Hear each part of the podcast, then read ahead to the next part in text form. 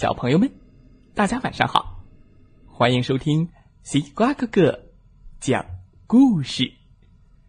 每天晚上，西瓜哥哥都会给小朋友们讲一个好听、好玩的故事，陪伴大家进入梦乡的。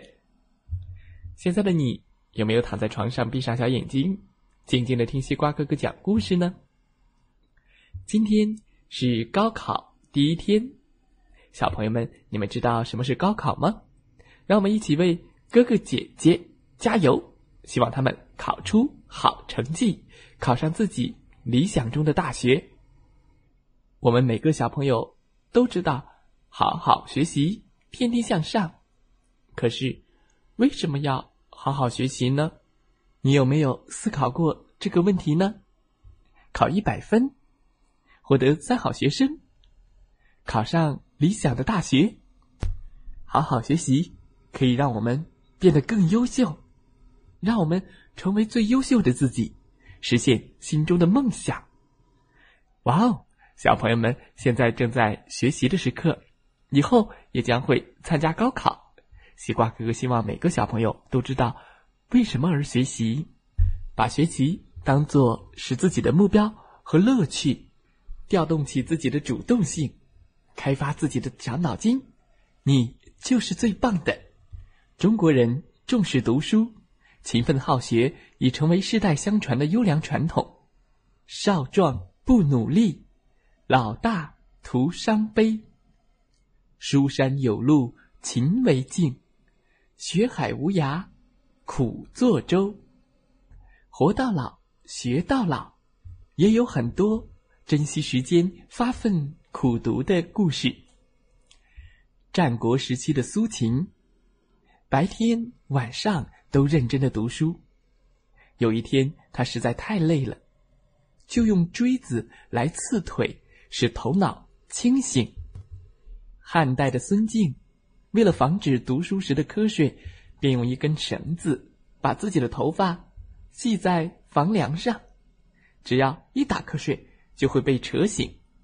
这就是历史上的头悬梁、锥刺股的故事。晋朝的车胤、孙康、匡衡，小时候家里都很穷，连点灯的油都买不起。但是他们喜欢读书、看书。夏天的晚上，车胤就用纱布做成一个小口袋，捉一些萤火虫装进去。到了晚上，借着萤火虫发出的光亮，认真学习，仔细看书。孙康在寒冷的冬夜坐在雪地里，利用白雪的反光读书。匡衡在墙上凿了一个小洞，借邻居家的一点光来读书。成语“囊萤映雪”、“凿壁借光”所讲的就是这几个故事。东晋大书法家王羲之，自幼。苦练书法，写的字非常认真好看。他每天要练习好长时间的字，他太喜欢练字了。每次写完字，都在自家门口的池塘里洗洗笔。他用的是毛笔，时间长了，一池的清水都变成了一池墨水了。后来。人们就把这个池塘称为墨池。王羲之通过自己的勤学苦练，终于成为了著名的书法家，被人们称为书圣。明朝著名的政治家、思想家、文化家、学者宋濂，从小就特别爱学习。他不仅学识渊博，而且写了一手好文章。被明太祖朱元璋赞誉为开国文臣之首。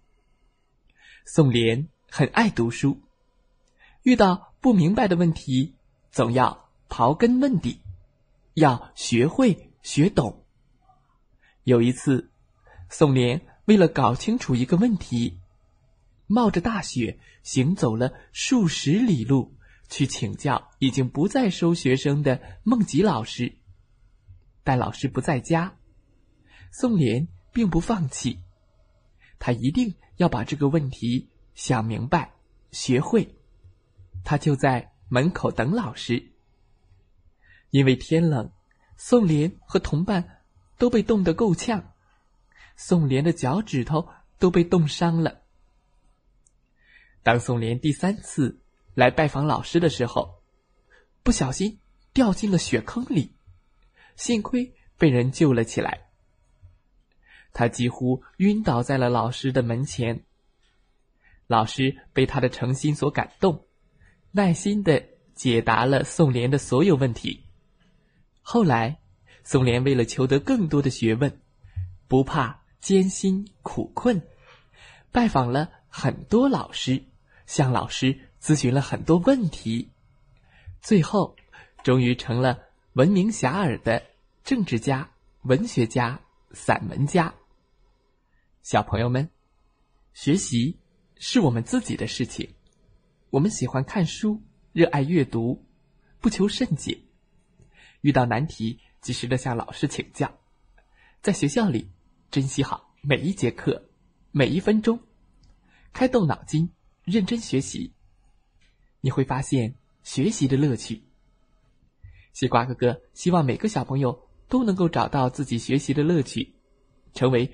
最优秀的好学生，通过刻苦学习实现自己的梦想。等有一天你们也会参加高考，金榜题名，春风得意马蹄疾，一日看尽长安花。好了，小朋友们，你喜欢学习吗？你找到学习的兴趣了吗？再来听听故事小主播们讲的故事吧。祝大家晚安，好梦。